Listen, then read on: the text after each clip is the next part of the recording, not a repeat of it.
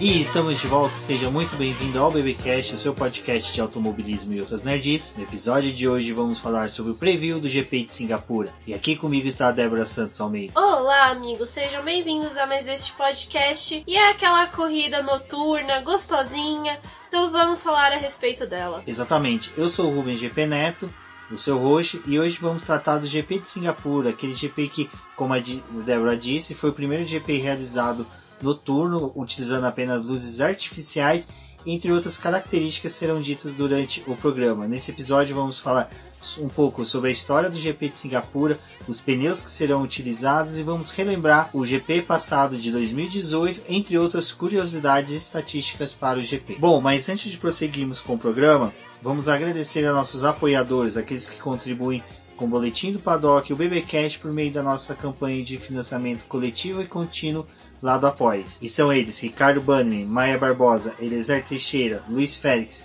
Arthur Felipe, Rafael Celone, Will Mesquita, Anthony Santos, Rogério Froner, Helena Lisboa, Cássio Machado, Carlos Del Valle, Bruno Vale, Eric Nemes, Bruno Shinozaki, Alberto Xavier, Will Bueno, Ricardo Silva e Beto Correia. Fica aqui o meu agradecimento a todos os nossos apoiadores e para vocês que estão escutando este programa, não deixem de conferir a nossa campanha de financiamento contínuo e coletivo, pois ela é extremamente importante para o crescimento do boletim do Paddock. Então faça assim como os, como os nossos apoiadores, apoie e aproveite com a gente o crescimento do boletim. Isso mesmo, um crescimento que está sendo notado por todos em todas as plataformas em que o boletim do Paddock vem atuando. Outra forma de contribuir com o boletim do Paddock é dizendo o que vocês acham desses programas e deixando as suas recomendações para que nós possamos produzir mais conteúdos para vocês.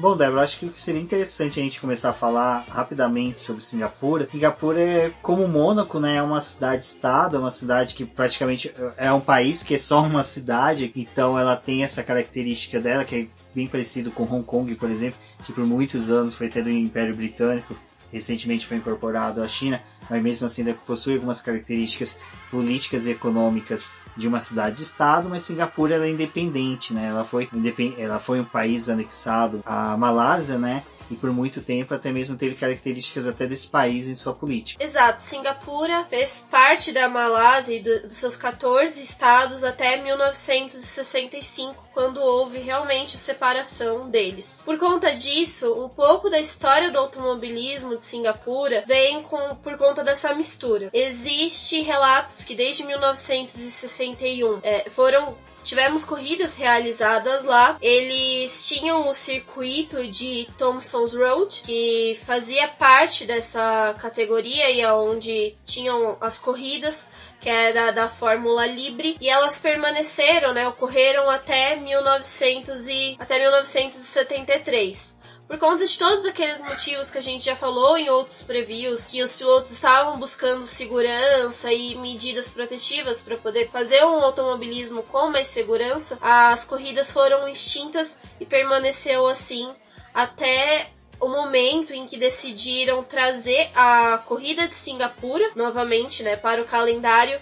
Só que aí apenas em 2008, quando o circuito foi realmente montado e teve todo o envolvimento de política do Bernie Eccleston para que essa corrida pudesse acontecer em Singapura. Já dentro do que é a Fórmula 1 hoje. Bom, então sobre Singapura em si, por ter essa característica traçada só veio surgir o atual né, para a temporada de 2008 da Fórmula 1, acho que já compensa a gente já entrar nesse certame, né, Débora? Que é interessante que o pessoal fala bastante sobre iniciativa pública, privada, investir dinheiro no automobilismo, o próprio GP de Singapura recebe um aporte político ou seja, um aporte financeiro político do governo de Singapura de 60% para sua realização. Por quê? Porque apesar de Singapura ter todas uma característica de turismo muito forte, o GP também é utilizado como uma forma de atrair turismo. E até mesmo lá, a Débora sempre ressalva, sempre que tem as coisas de Singapura, os shows são realizados, que atrai também um grande público. Então, é, compensa lá para o governo local investir no GP de Singapura, tendo em vista que eles têm um grande retorno político, porque está demonstrando para o mundo toda a infraestrutura que a cidade tem, moderníssima, diga-se de passagem, com a, a Fórmula 1, com os shows que são realizados e o, o retorno financeiro que ocorre no país. A própria inovação de Singapura favoreceu o, a realização de um desfile de moda que é o Amber Lounge, onde ali em Singapura eles também conseguiram trazer com a estrutura do evento. Uma das características de Singapura que eu acho bem bacana pelo fato de ser uma corrida noturna, obriga os pilotos a usarem viseiras transparentes. Então, devido à claridade gerada pelos 1.600 refletores, que são um número bem elevado de refletores, de de passagem, faz com que em alguns momentos as câmeras que são posicionadas até mesmo nos próprios retrovisores dos carros, filmando o rosto dos pilotos, é legal você ver algumas voltas, né? é, a expressão dos pilotos, a concentração deles, eles não chegam nem a piscar, é bem interessante. E falando sobre piscar de viseira, a, em Singapura é uma das coisas que eles chegam a correr com ela um pouquinho aberta, né, Débora, para poder ter uma ventilação em decorrente do calor escaldante que é em Singapura. Pensem que o piloto que está ali dentro do seu cockpit acaba sendo atingido por cerca de 60 graus. Além disso, o piloto também perde cerca de 3 quilos apenas de suor. Eles também têm a característica de que logo que eles deixam os seus carros, eles já vão buscar um lugar que seja gelado, onde eles ficam expostos a, a baixas temperaturas. É, eu acho que no Drivers Survive, lá na série da Netflix, tinha, né, um, acho que foi o Gasly entrando num tambor cheio de gelo, né? Esses tambores em Singapura são mais presentes ainda, todos os pilotos, não importa se é de uma equipe pequena, uma equipe grande, multicampeões ou não, acho que até o próprio Kimi Raikkonen ele deve jogar gelo dentro do cockpit da Alfa Romeo dele desse ano, porque eles utilizam desses containers com gelo e água para poder abaixar o máximo que der a temperatura do corpo, porque eles sofrem muito.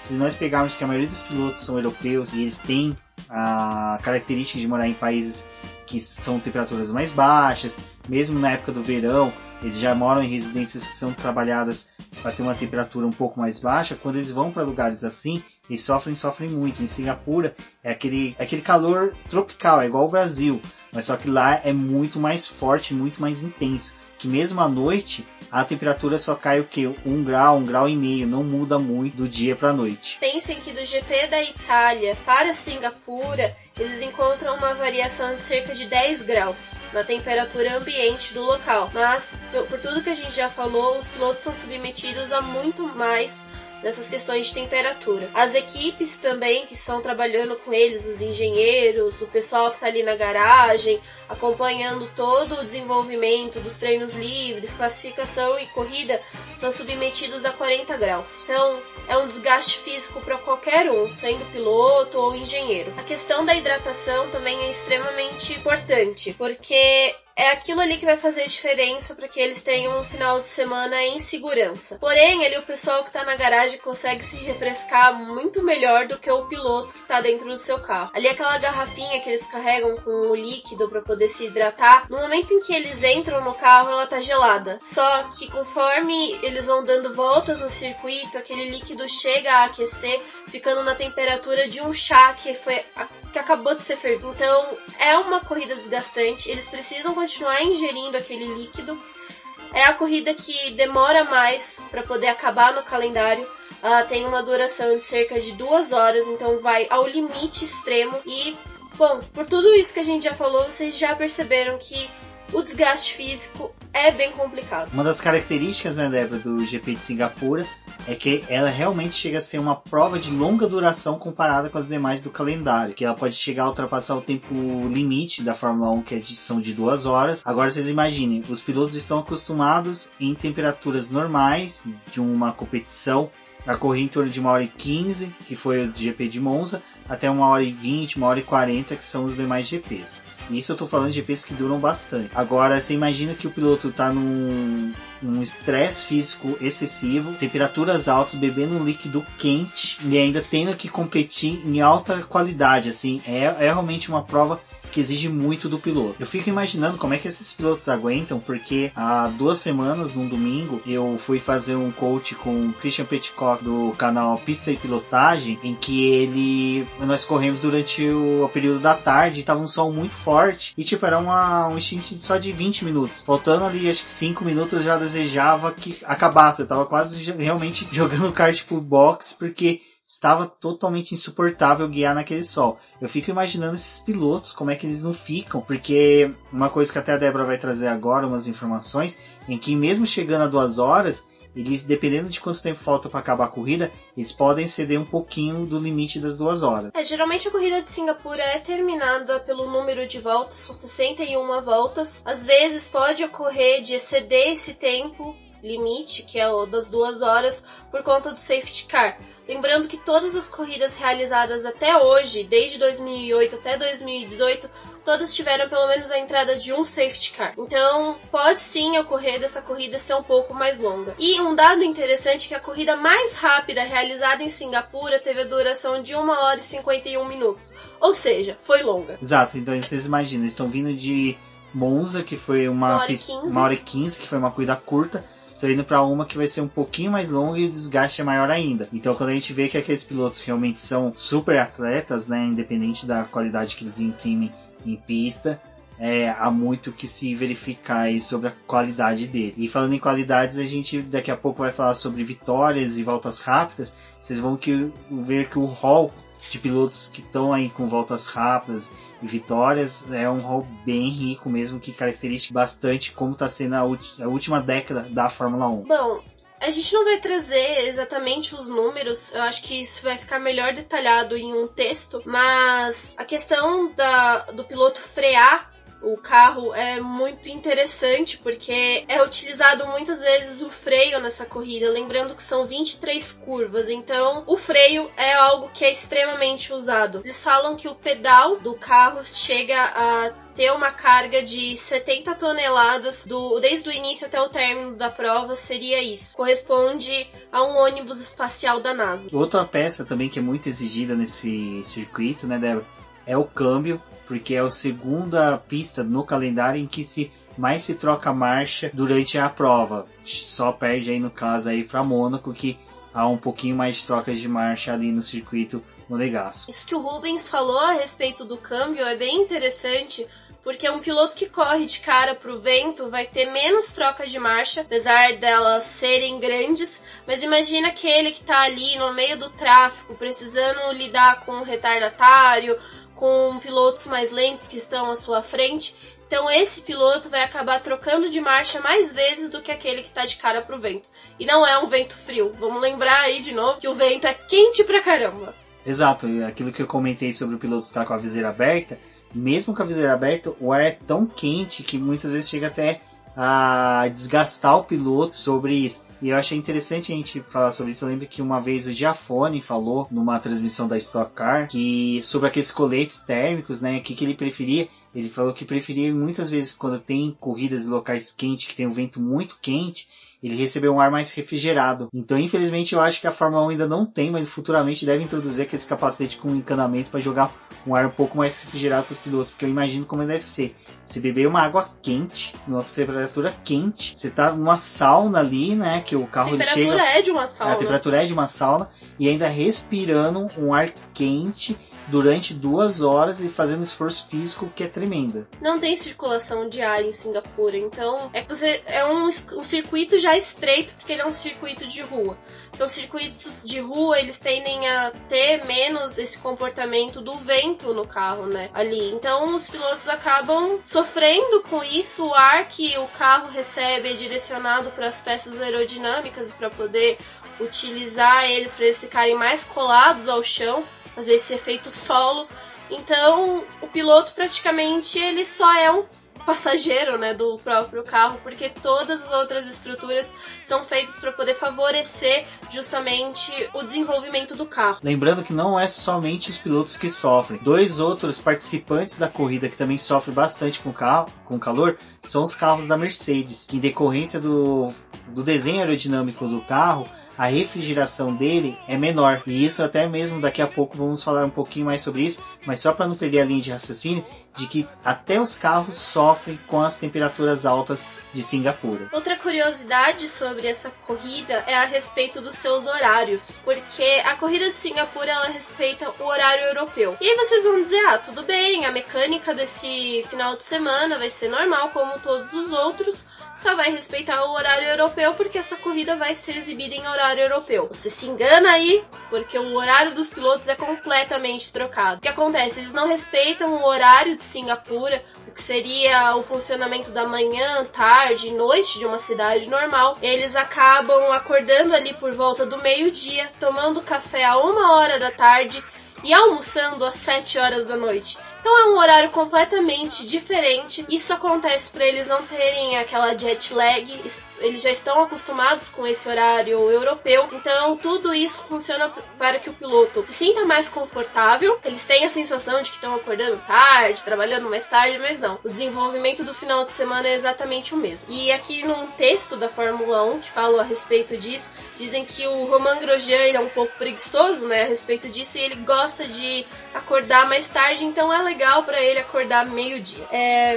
é engraçado, né? Você falar isso, porque tecnicamente o Roman Grosjean já acorda meio-dia já que passou a corrida. Eu acho que simplesmente eles estão colocando um sósia do Roman Grosjean para pilotar que já não tem tanto talento quanto o piloto francês. Eu acho que ele também não deve ter muito talento. Tem uma outra coisa interessante a respeito dos hotéis que as equipes reservam para elas, é que o funcionamento do hotel nesse final de semana do GP de Singapura é completamente alterado. Eles respeitam o que os pilotos estariam vivendo e não o que seria a funcionalidade desse hotel. Então, as camareiras que estariam limpando os quartos, né, durante amanhã, arrumando, deixando tudo prontinho para que eles chegassem à noite e os quartos estivessem prontos. Não. Troca toda essa dinâmica. Esses hotéis também não costumam receber visitantes externos, então é concentrado realmente para as equipes para que esses horários sejam realmente respeitados e regrados. Outra característica importante de Singapura são que os safety cars sempre são acionados, independente do que aconteça. Eu acredito que eles devem ter até alguma questão lá que um imã supersônico que puxa os carros pro muro para poder ter acionamento do safety car. O Mylander tem lá uma cláusula no contrato dele, uma vez pelo menos em Singapura eu preciso entrar e dar uma volta na pista. Exatamente. E a outra são os invasores. Ora largatos, ora pessoas que decidem filmar a corrida. Quem se recorda, acho que salvo engano, foi o que? 2016, 2017. Eu se lembro que o Daniel Charles até falou no rádio que tinha um maluco na pista. Entrou um louco filmando diretamente da pista. Assim, Singapura já é escuro. Imagina você ver uma pessoa passando. Se tiver ali algum piloto que tenha medo de fantasma, pode ficar com cagaço dentro do cockpit. Bom, agora é aquele momento que a gente traz para vocês os pneus que vão ser utilizados nessa prova. Para enfrentar essas 23 curvas do circuito, foi escolhido pela Pirelli os pneus C3 de faixa branca, correspondente ao duro, o C4 faixa amarela ou médio e o C5 faixa vermelha macio. Eles correspondem à gama mais macia da Pirelli, então eles são os pneus mais velozes. Eles são utilizados principalmente nessa pista porque os carros precisam ficar colados no, no solo. Então um pneu com uma espessura mais dura, né, uma goma mais dura, não iria conseguir proporcionar isso em Singapura. Então, é por isso que esses pneus são trazidos principalmente para essa prova. É o circuito mais lento da temporada, então ele acaba sendo até mais lento até que a própria pista de Mônaco. Como é um circuito de rua, novamente a gente tem aquele problema com os bueiros espalhados pela pista, então eles, né, a gente vê os carros passando por cima deles e fazendo aqueles sparks, né, trazendo aqueles pontinhos de faísca ali pelos carros. Então, pode ter carro danificado aí, pode ter gente sendo prejudicada exatamente por estar tá passando ali por algum lugar inadequado as faixas de pedestre, né, essas coisas que tem um circuito de rua que não tem como se eliminar para uma prova de Fórmula 1 são bem escorregadias. não pode causar acidentes. Tem o fato das paredes, né, dos muros de contenção serem extremamente próximos, então os pilotos passam em alguns em algumas partes ali bem colados a esses muros, utilizando da melhor forma os espaços que eles têm dentro da pista para poder conseguir a melhor volta. O safety car faz parte da corrida, então os estrategistas eles precisam ser bem flexíveis em suas estratégias, porque não tem como determinar o momento que o safety car vai entrar na pista, pode ser a qualquer instante da corrida, e ele acaba sim mudando as configurações de parada. Até foi algo interessante, né, que em 2018 mesmo a corrida do Vettel foi comprometida pela Ferrari pela escolha inadequada dos compostos para o momento que ele fez a parada e, e prejudicou toda a dinâmica da corrida. Bom, amigos cabeça de gasolina, agora é aquele momento em que nós auxiliamos vocês nas suas apostas lá do GP Predictor e do F1 Fantasy.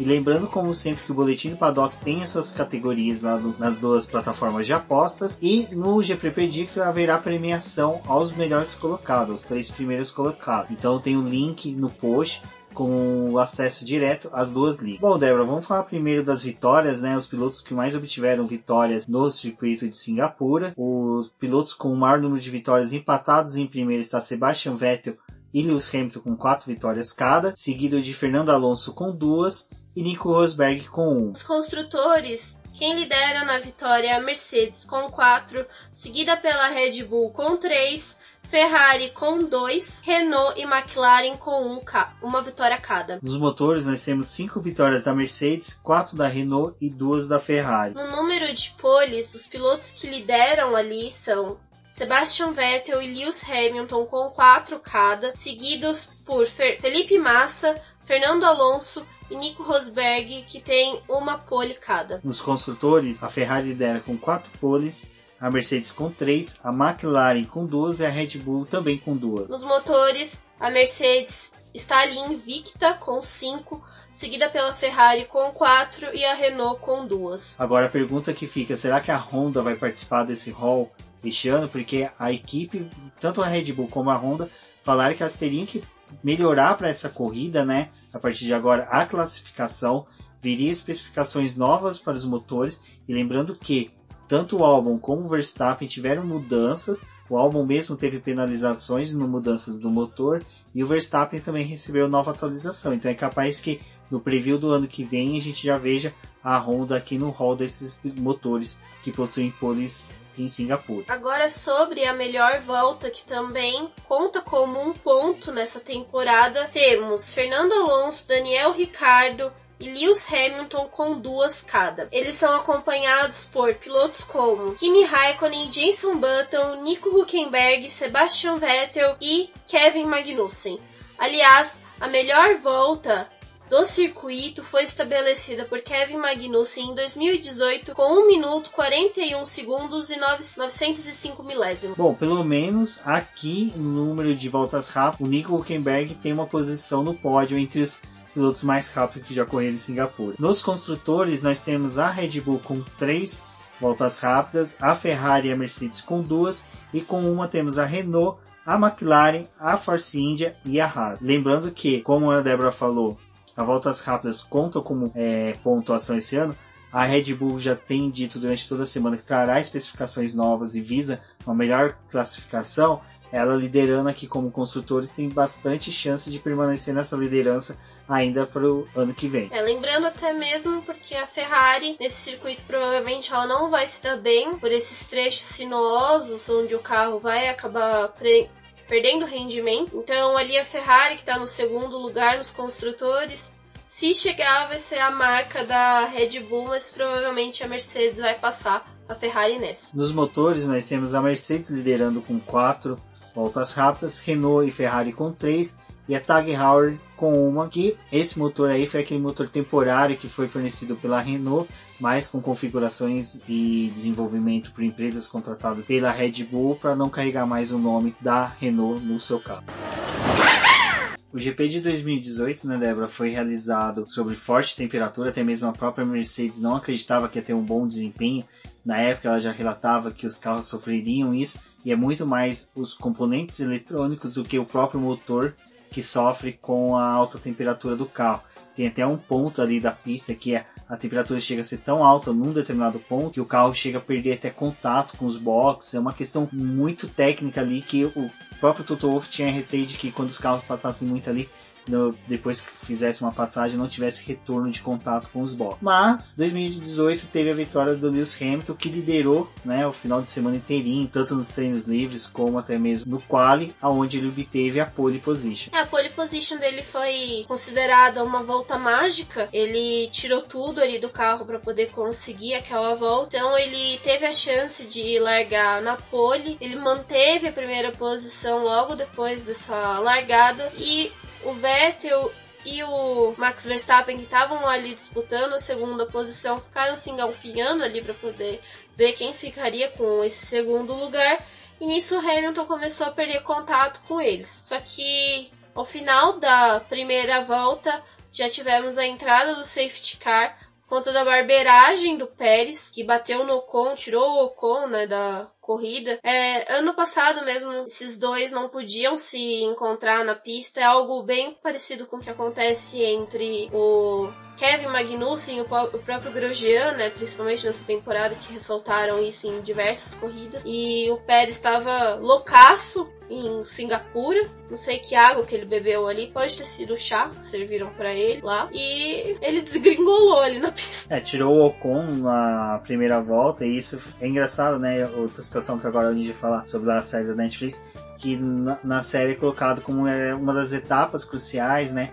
Que ali começava a partir da, desse ponto o Ocon a disputar a vaga dentro da Racing Point, porque ela já era a primeira, segunda corrida, na verdade, né? Em que ela ia correr com o nome da Racing Point, porque a, a, a tinha sido recém-adquirida pelo pai do Lance Stroll. Então a disputa ali já era realmente pela vaga que ficaria para, os, para o companheiro né, do Lance Stroll. Então foi uma lástima para o Ocon.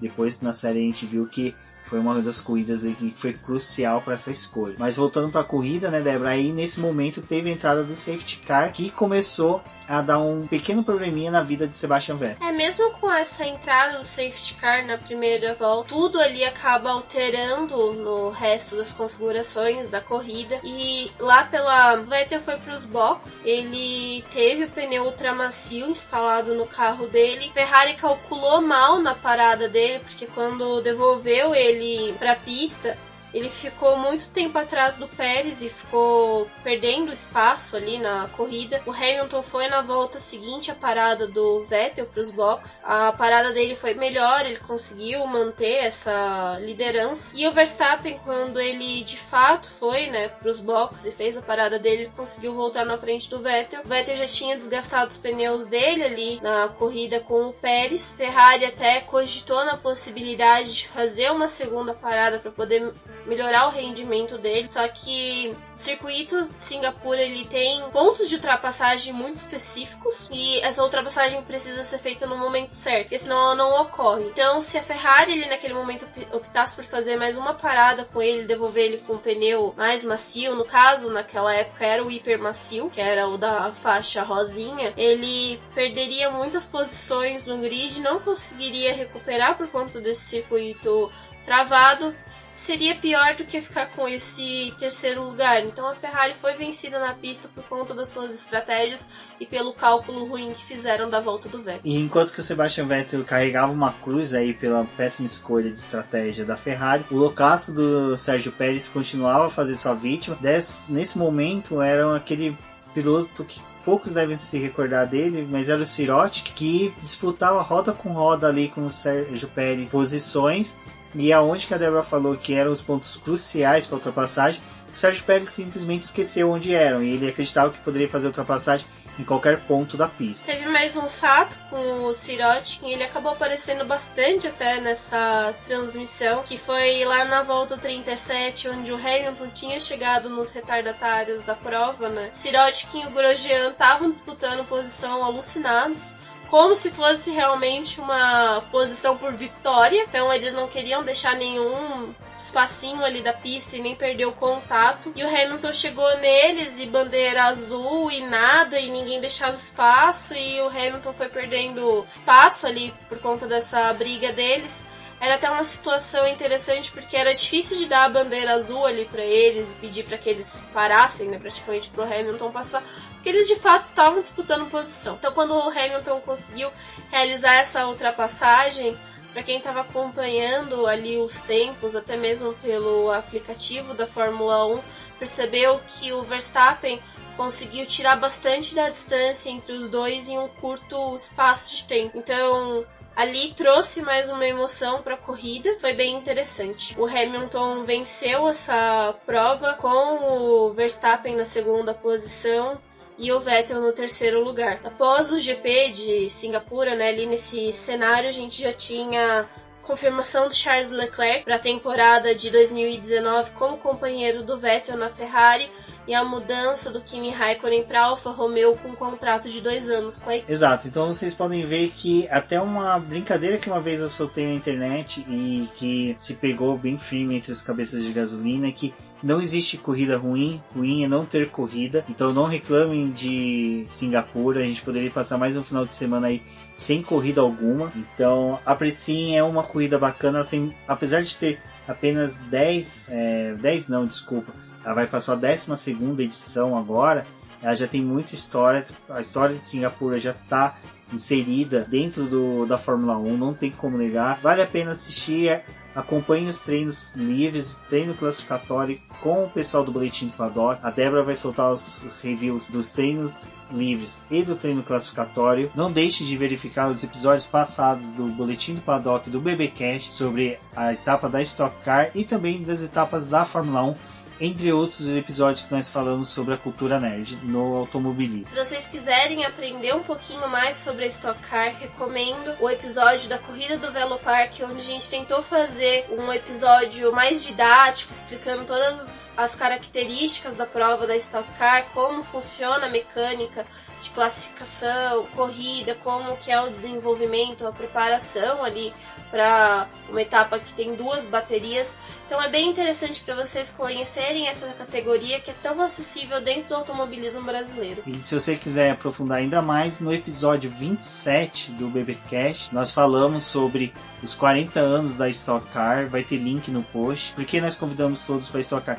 Porque é uma categoria nacional, uma categoria que tem que ser muito valorizada dentro do nosso automobilismo. Então é isso, pessoal. Não deixem de verificar nossa campanha no Apoie-se acompanhar o Boletim Paddock nas suas redes sociais. Os demais colunistas do Boletim Paddock no Twitter e no Instagram são sempre pessoas acessíveis, podem conversar conosco à vontade, tirar dúvidas e eu sou o Rubens GP Neto, eu fico por aqui. Um forte abraço a todos e até a próxima. Avaliem o nosso podcast através da plataforma do iTunes, é extremamente importante para que os outros agregadores reconheçam que o nosso programa é relevante, que esse programa chegue em mais pessoas. Fica o convite de vocês para vocês deixarem os seus comentários a respeito do episódio. Eu sou a Débora Almeida e até a próxima.